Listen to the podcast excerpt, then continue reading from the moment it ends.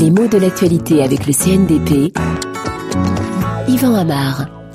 Les Beatles, une fois de plus, sont à l'honneur puisqu'on vient de remasteriser 14 de leurs albums, c'est-à-dire de leurs disques, hein, qui sont maintenant dans le commerce sous cette nouvelle formule. Alors, c'est bien joli tout ça, ça donne envie de les réentendre, certes, mais on peut se demander ce que c'est que ça, remasteriser. De quoi s'agit-il?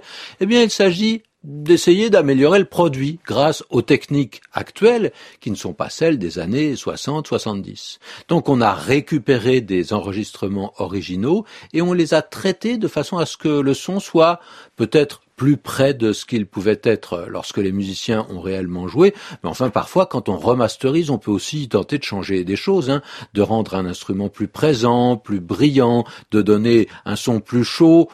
En gros, il s'agit un petit peu de faire du neuf avec du vieux, mais pour améliorer le produit. Et puis de toute façon, quand on achète ces nouveaux albums, ce sont bien les Beatles qu'on va entendre. Il ne s'agit pas de reprendre leurs chansons pour les rechanter.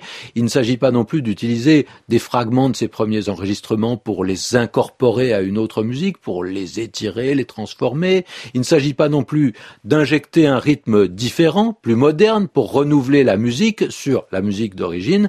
Donc une remasterisation, excusez-moi ce néologisme, mais je l'ai entendu, une remasterisation ou remasterisation, on peut dire les deux, n'est pas, comme on dit, un remix, n'est pas une nouvelle mouture.